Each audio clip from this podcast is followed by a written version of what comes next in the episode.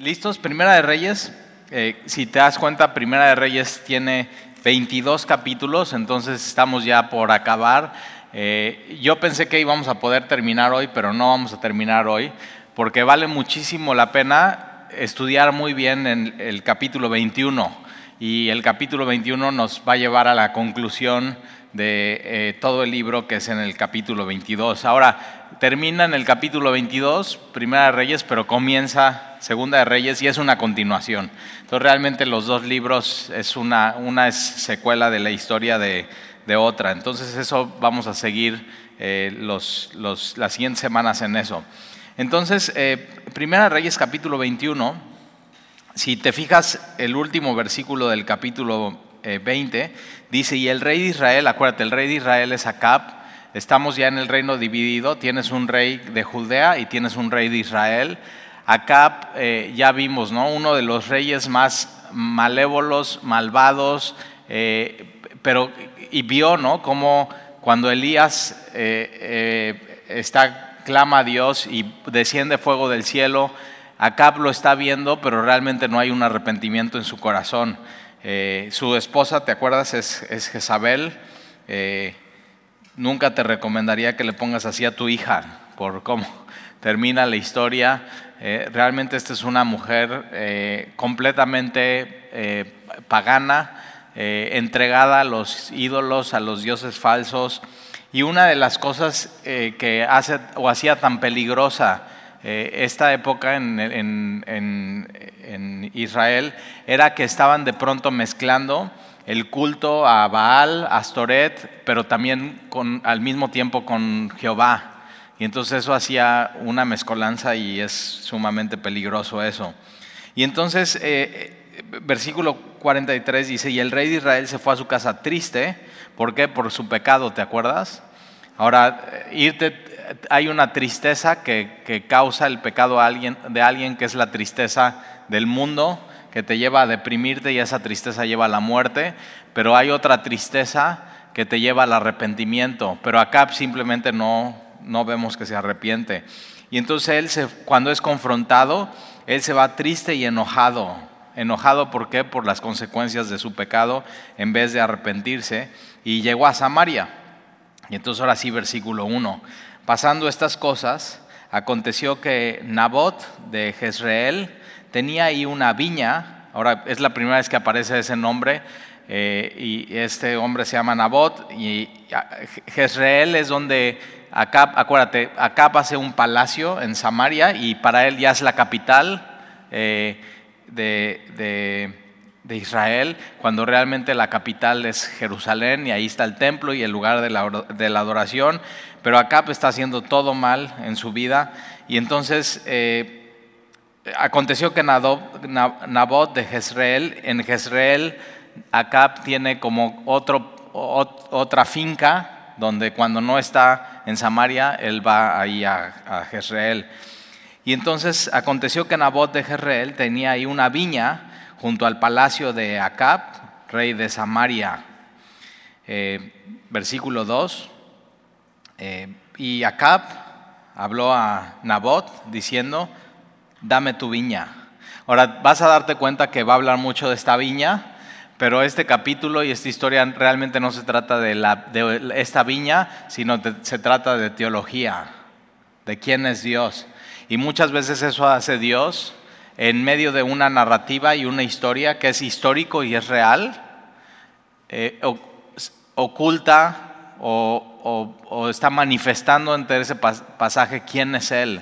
Y entonces tienes que poner mucha atención cuando lees tu Biblia y decir, ok, ¿qué me quiere enseñar Dios con esta historia? Y vamos a ver qué nos quiere enseñar hoy Dios con esta historia.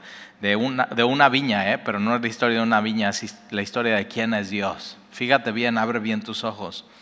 Y entonces Acab habló a Nabob diciendo, dame tu viña para un huerto de legumbres, porque de pronto ya como que quiere ser muy vegetariano Acab. Y dice, ok, eh, tiene su, tiene, él es el rey, tiene absolutamente todo. ya hizo la capital de Samaria, tiene sus ciudades fortificadas, eh, o sea, eh, él realmente tiene todo y de pronto se pone a ver lo que no tiene y eso quiere. Tienes que tener cuidado con eso en tu vida. Porque mira, entonces él va con Nabot y le dice, dame tu viña para un huerto de legumbres porque está cerca a mi casa. Y yo te daré por ella otra viña mejor que esta. Entonces el problema no es, o sea, hacemos cambio y es más, te doy un, un terreno mejor. O si te pareciere, te pagaré su valor en dinero. Ahora no necesita la viña, no necesita el terreno, no necesita más espacio, pero eh, simplemente la, la quería. Él la quiere. Versículo 3. Y Nabot, Nabot respondió a Acab, guárdeme Jehová de que yo te dé a ti la heredad de mis padres. Este es un hombre temeroso de Dios. Y él, o sea, está diciendo, este terreno, esta viña, no tiene precio, no está a la venta. ¿Por qué? Porque él entendía como un hombre temeroso de Dios de Israel, Dios es el dueño de toda la tierra. Y lo único que yo estoy haciendo es siendo mayordomo de lo que Dios puso en mi vida. Y eh, había una ley en Levítico y en Números que decía que tú, la tierra que Dios te dio como posesión, no la podías vender en perpetuidad, la podías de pronto rentar, pero esa tenía que ser heredada a tu familia y a tu, así como tu legado. No se podía dar ni ni otras tribus eh, ni alguien que no fuera tu familiar, o sea, simplemente se tenía que heredar. Y entonces, eh, no tiene precio, no tiene precio. Versículo 3, eh, versículo 4. y, y vino Acab a su casa otra vez, mismas palabras, triste y enojado por la palabra que Nabot de Jezreel le había respondido diciendo, no te daré la heredad de mis padres. Y se acostó en su cama y volvió su rostro y no comió. Es un, es un rey que no necesita eso, pero lo quiere y si no lo tiene, se encapricha. O sea, parece de veras como niño chiquito. Conoce a alguien así cuando no le salen las cosas como él quería. Y entonces, versículo 5, vino a él su mujer Jezabel y le dijo, ¿por qué está tan decaído tu espíritu y no comes? Y él respondió, porque hablé con Nabot de Jezreel y le dije que me diera su viña por dinero, o que si más quería le daría otra viña por ella. Y él respondió, yo no te daré mi viña. Ahora, ojo, eh, él no respondió eso. Él dijo, guárdeme Jehová de yo dar en heredad lo que Dios me ha dado. O sea, de pronto ya están cambiando una verdad. Y le dice, y me dijo, yo no te daré mi viña. Eh, ahora este cuate es un ensimismado, lo único que está pensando en los que él quiere, cuando es el rey debería estar pensando en el reino, debería estar pensando en los demás, debería, acaban de salir de una crisis económica de tres años sin, sin lluvia y sin alimentos, debería estar pensando en, en si viene, o sea, ¿qué voy a hacer si vienen eh, los, los extranjeros con un ejército? Y él lo único que está pensando en es en lo que no tiene, en su viña y en lo que quiere. En lo que quiere. Esto es una, un punto muy delicado y muy peligroso en el que puede estar en tu vida. Y entonces, versículo 7, pero acuérdate, a ni Dios le ha hecho feliz. Y cuando Dios no te hace feliz, nada te va a hacer feliz. Y siempre vas a pensar, bueno, ya, entonces ya nada más que tenga eso una viña, una casa, una esposa, un esposo, una carrera, una maestría, un trabajo. Y, entonces fíjate, ve lo que va a hacer su mujer, versículo 7. Y su mujer Jezabel le dijo, ¿eres tú ahora rey sobre Israel? O sea, como diciendo, o sea, estás, estás enojado, estás triste, estás decaído, no comes, quieres una viña y y dices que tú eres el rey. O sea, esta, esta mujer nada más está metiendo cizaña. ¿Eres tú ahora rey sobre Israel? Levántate y come y alégrate. Yo te daré la viña de Nabot de Jezreel. Ándale, ¿quién tiene los pantalones en este matrimonio? Eh? Pero no termina bien el asunto. O sea, ella está, dices que tú eres el rey y ve, te estás comportando como una gallina. Tremenda mujer, ¿eh? Versículo 8. Entonces ella escribió cartas en nombre de Acab, o sea, todo, todo chueco debajo del agua, y la selló con su anillo, el anillo de Acab, el, el anillo del rey, el sello real, y las envió a los ancianos, a los líderes, a los principales que moraban en la ciudad con Nabot, y las cartas que escribió decían así, ahí te va, ¿eh? Proclamad ayuno. O sea, va, les pido, eh, es proclamar ayuno, es, les pido que tengan un día de oración. Te digo, muy peligroso, está metiendo eh, la adoración de Dios a una cosa completamente malévola, maligna. dice proclamar ayuno. O sea, tan malévolo su plan que lo viste de espiritualidad. Cuidado con nunca caer eso en tu vida. Entonces dice, proclamad ayuno y poner a Nabot delante del pueblo y poner a dos hombres perversos. Otra eh, traducción dice, y pon a dos hijos de Belial, pon a dos hijos de Satanás. Así, esta mujer, así, sin tapujos y está dando órdenes. Eh, entonces, y poner a dos hombres perversos, y ella sabe la ley, ¿eh? Para para que un testigo sea un buen, un buen testimonio, tiene que haber dos testigos. Entonces ella, ella está diciendo, ok, van a hacer un día de oración, lo van a hacer bien conforme a la ley, van a poner dos testigos conforme a la ley, pero ¿qué? Para hacer algo ilegal. O sea, tremendo. ¿No pasa hoy eso? Y entonces pon a dos hombres perversos delante de él, que atestiguen contra él y digan, tú has blasfemado a Dios y al rey entonces sacadlo y apedrearlo para que muera. Otra vez, si tú blasfemas a Dios y al rey, la Biblia dice cadena perpetua, o sea, muerte, muerte, apedréenlo. Es la pena de muerte. Entonces ella está agarrando lo que dice la Biblia y lo está completamente desvirtuando y no es lo que hizo Satanás con Jesús en el desierto al tentarlo no es lo que hizo Satanás en Génesis con Eva. Dice Dios, y tienes que tener mucho cuidado, y, por eso es bien importante saber tu Biblia. Y entonces, y los de su ciudad, los ancianos y los principales que moraban en su ciudad, hicieron como Jezabel les mandó, conforme a lo escrito en las cartas que ella les había enviado, y promulgaron ayuno y pusieron a Nabot delante del pueblo, y vinieron entonces dos hombres perversos y se sentaron delante de él, y aquellos hombres perversos atestiguaron contra Nabot delante del pueblo, diciendo, Nabot ha blasfemado a Dios y al rey, y lo llevaron afuera de la ciudad y lo apedrearon y murió. A veces un hombre de Dios le puede pasar algo injusto. A veces a una mujer de Dios le puede pasar algo injusto. No puedes esperar otra cosa de este mundo. Lo vimos el domingo, ¿te acuerdas? O sea, cada vez va a ser peor. La injusticia, la inmoralidad, la corrupción, el mundo no se va a poner mejor. Pero ahora, no solamente, fíjate, versículo 14, después enviaron a decir a Jezabel, Nabot ha sido apedreado y ha muerto lo, cumplen. Así el plan como iba y el plan como era.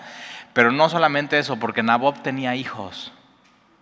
Y si Nabob muere, los hijos tendrían que, heredar esa viña, es la ley. Pero ¿qué crees que hacen? Eso no está escrito, es un plan por debajo del agua. Segunda de Reyes, ya vamos a llegar a, Segunda de Reyes capítulo 9, versículo 26, dicen que también mataron a sus hijos o sea, completamente el plan malévolo. Pero nunca te olvides, ¿eh? Tenemos un Nabot en el Nuevo Testamento. Y es Jesús. Y Jesús siendo perfecto, Jesús mismo siendo Dios, lo acusan de blasfemar a Dios y de ir contra Roma, contra el César.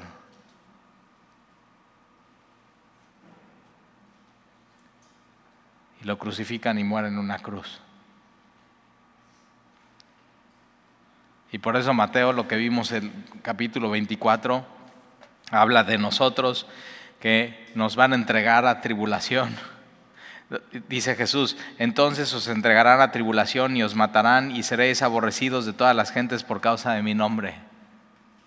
Esto pasa, o sea, los hombres y las mujeres de Dios no son los más populares en el mundo, ¿eh?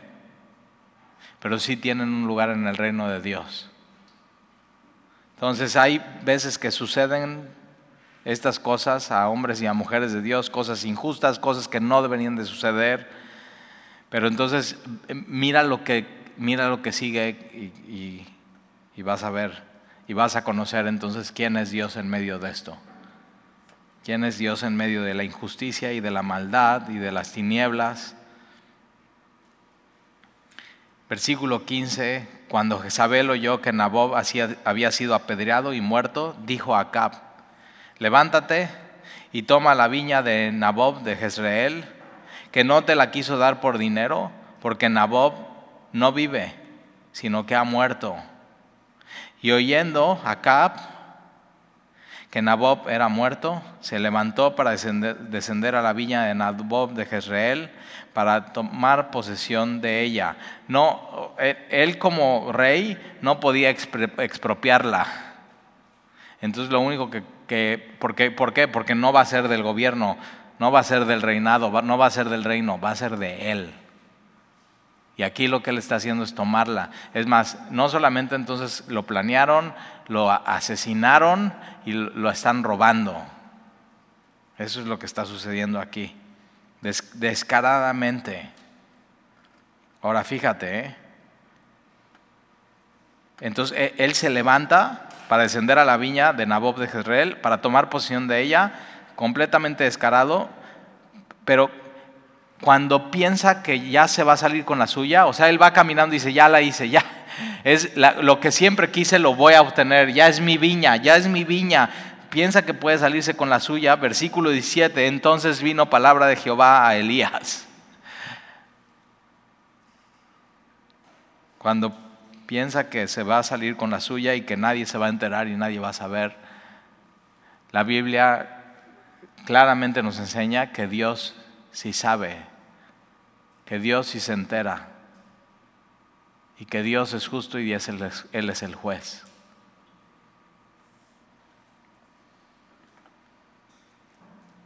Entonces puedes descansar en Él.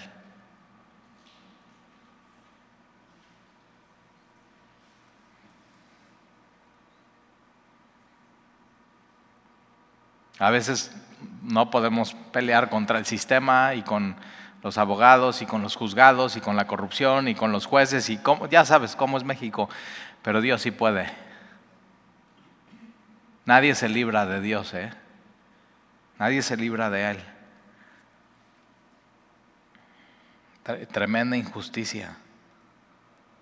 Entonces vino palabra de Jehová a Elías Tisbita diciendo, ahora acuérdate, Eliseo ya está con Elías y Eliseo está viendo todo lo que está sucediendo. ¿eh? Y en Segunda de Reyes vamos a ver a Eliseo, ya en acción. Pero él durante años está aprendiendo y está viendo cómo, cómo ser un profeta de Dios. Y entonces vino palabra de Jehová a Elías Tisbita diciendo, levántate, desciende a encontrar, encontrarte con Acab, rey de Israel, que está en Samaria. He aquí, él está en la viña de Nabob para Dios, ¿de quién es esta viña? No es, no es la viña de acá, es la viña de Nabot. Entonces, aunque mucha gente tenga mal tu caso, Dios sí tiene bien tu caso, bien documentado. Él tiene exactamente los hechos. Te digo, la, este pasaje no se trata de la viña, se trata de quién es Dios. Y entonces, he aquí él está en la viña de Nabot, a la cual ha descendido para tomar posesión de ella, y le hablarás diciendo, así ha dicho Jehová, ¿no mataste y también has despojado? O sea, eres un asesino y eres un ladrón. Dios lo sabe todo. Y volverás a hablarle diciendo, así ha dicho Jehová. En el mismo lugar donde lamieron los perros la sangre de Nabot, Nabot cae, los perros lamerán también tu sangre, tu misma sangre. Juicio, justicia, así es Dios. Y Acab dijo a Elías, ahora ¿qué hace Elías? Elías va y le dice eso, tal como es, así es, sin, sin temor, con valentía, exponiendo la palabra de Dios.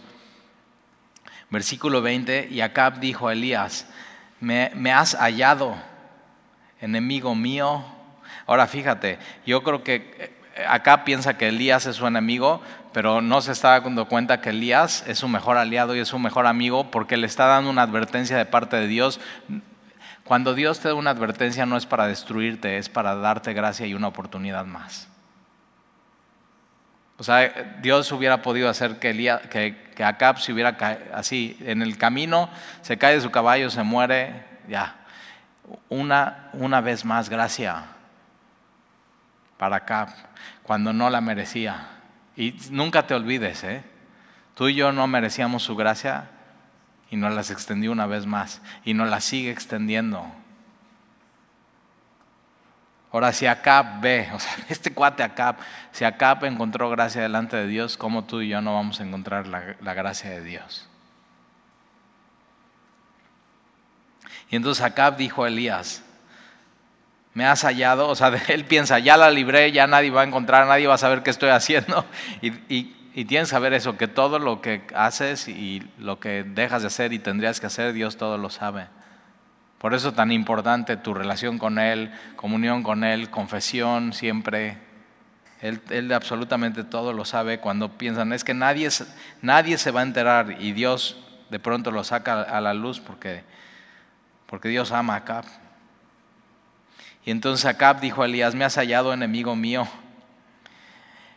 y él, cuando alguien llega y te confronta es porque te ama, no es porque es su enemigo. Ahora fíjate, ¿eh?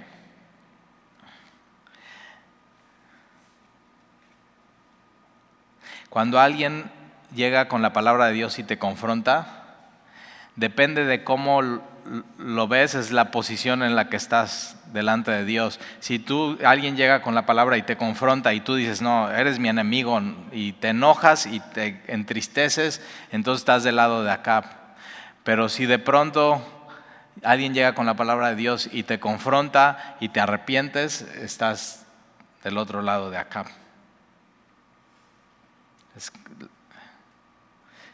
tienes que saber esto, la palabra de Dios tiene que ser tu amigo, tu amiga te redarguye, te convence, te corrige, te enseña, te instruye. Entonces me, has hallado, enemigo mío, y él respondió, te he encontrado porque te has vendido a hacer lo malo delante de Jehová. Es, él, Acab era un esclavo del pecado, cuando debería ser un siervo de Dios siendo el rey de Israel. Versículo 21. He aquí yo traigo mal sobre ti y barreré tu posteridad y destruiré hasta el último varón de la casa de Acab, tanto el siervo como el libre en Israel. Entonces fíjate, ¿de qué va a servir la viña? Entonces cuidado con eso que te encaprichas y que quieres y que harías cualquier cosa para obtenerlo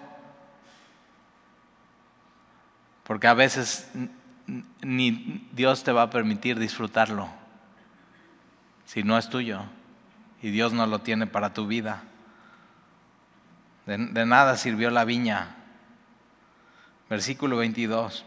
Y pondré tu casa como la casa de Jeroboam, hijo de Nabat, y como la casa de Basa, hijo de Ahías, por la rebelión con que me provocaste a ira y con que has, y, con que has hecho pecar a Israel versículo 23 de Jezabel. Ahora fíjate, ¿a quién, a, quién va eh, Elías? No va a Jezabel, va a, a, Él es el rey, él es la cabeza de su matrimonio, él es responsable delante de Dios.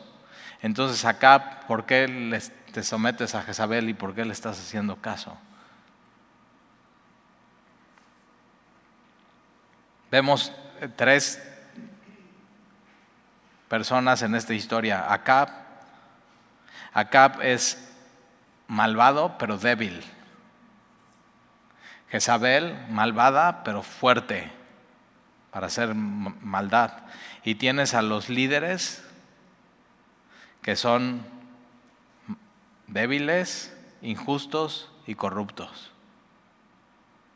o sea, qué combinación. Pero si te das cuenta es el mundo en el que vivimos y tienes un nombre de Dios que es Nabot, tienes un nombre de Dios que es Elías, que va y le dice a Acab, y tienes de pronto un nombre como Acab. Y entonces va con, eh, eh, ok, ahí va el mensaje para Jezabel, versículo 23. De, de, Jezabel también ha hablado Jehová diciendo, los perros comerán a Jezabel en el muro de Jezreel. Se cumple de manera literal. Segunda de Reyes, capítulo 9, versículo 10.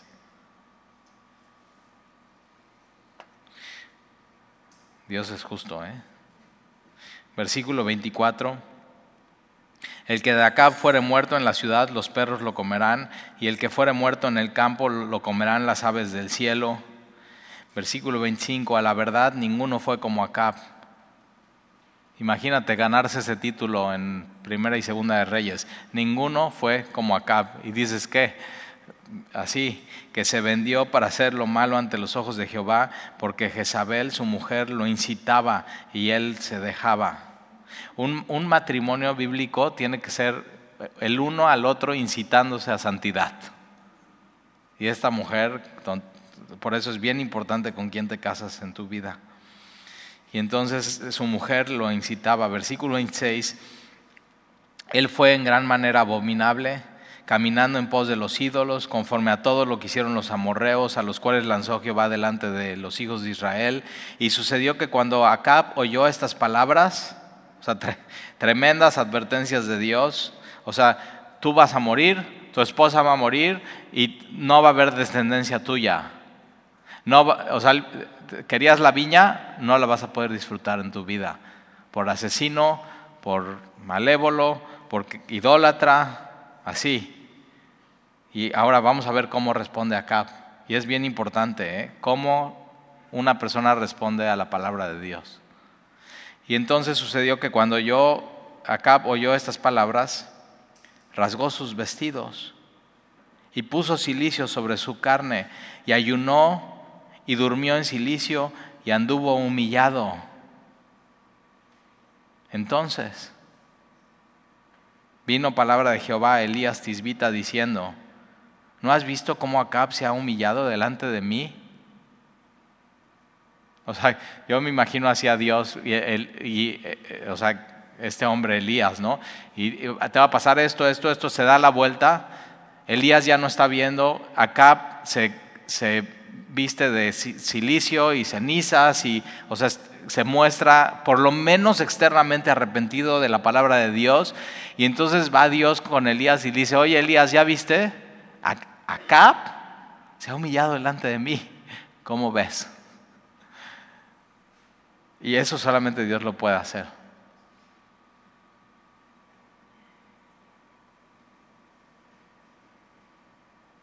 Pero Jezabel no, ¿eh?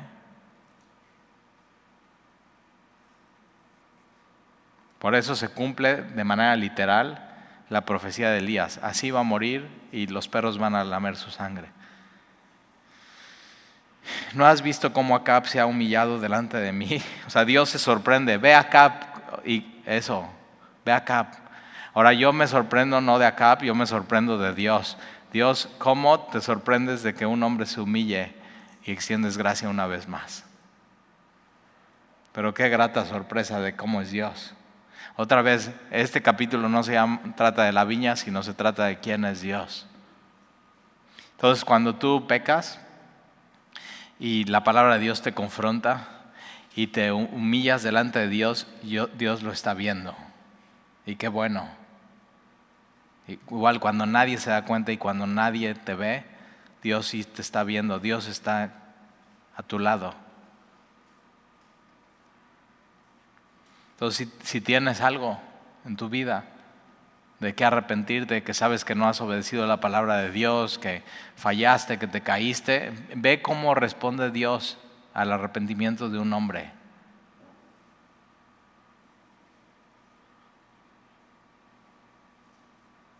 Es como Dios bien, o sea, como cuando tú con un hijo que la riega y viene y sin tú decirle, él te pide perdón a ti.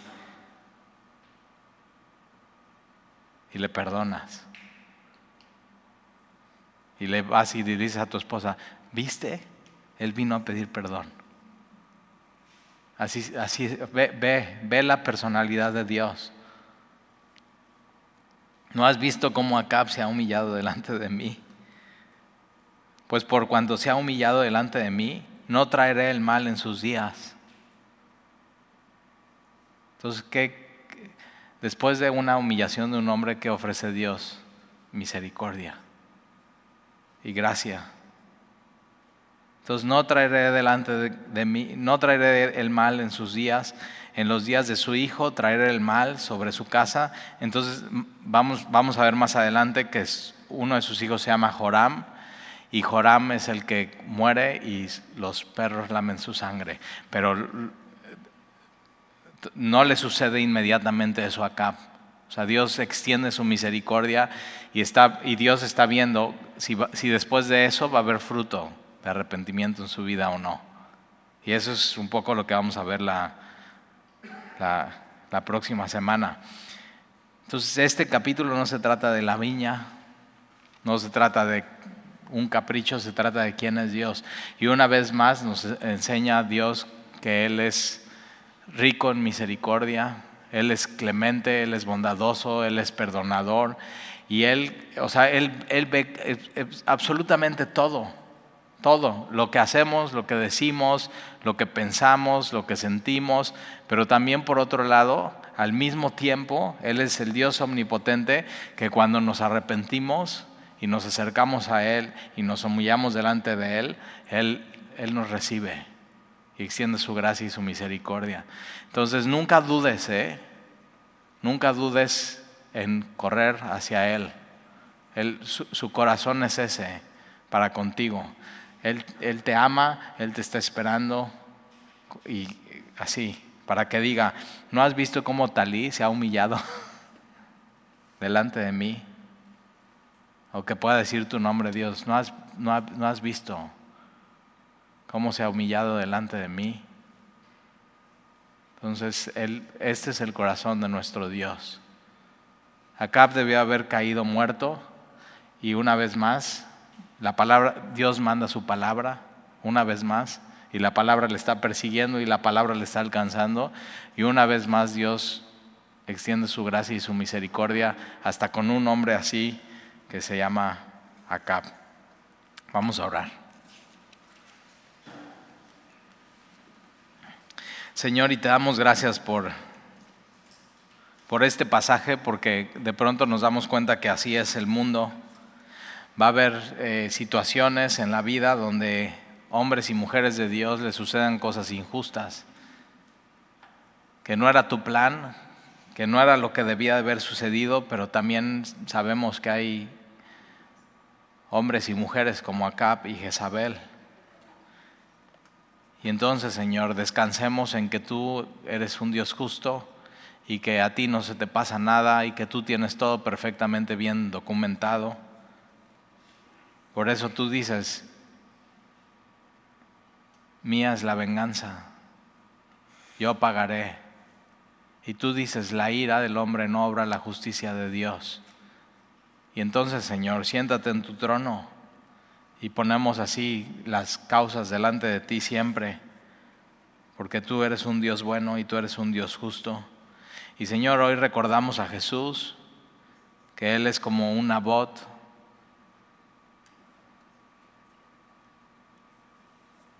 Era no un hombre de Dios, sino Dios hecho hombre. Que fueron los líderes, igual los ancianos, y lo acusaron de ir contra el gobierno y blasfemar contra ti. Y murió peor que apedrado fuera de la ciudad en una cruz y murió por nosotros. ¿Para qué? Para que nosotros al ser hasta como Acap, al acercarnos, humillarnos y pedirte perdón, Señor, tú nos recibes y nos amas y nos perdonas y tu perdón es real. Y entonces, Señor, ayúdanos a que nuestro corazón no esté en estos deseos desordenados como de acá, de quiero eso, acomodé lugar y no me importa que tenga que hacer, porque la historia no termina bien. Y siempre que suceda eso, Señor, manda tu palabra a nuestras vidas y háblanos, Señor, y ayúdanos a ser hombres y mujeres de Dios que se arrepienten, Señor, que se humillan delante de ti. Y entonces, Señor, enos aquí. Nos humillamos bajo tu mano poderosa. Gracias por Jesús. Y te lo pedimos, Señor, todo esto en el nombre de Jesús. Amén.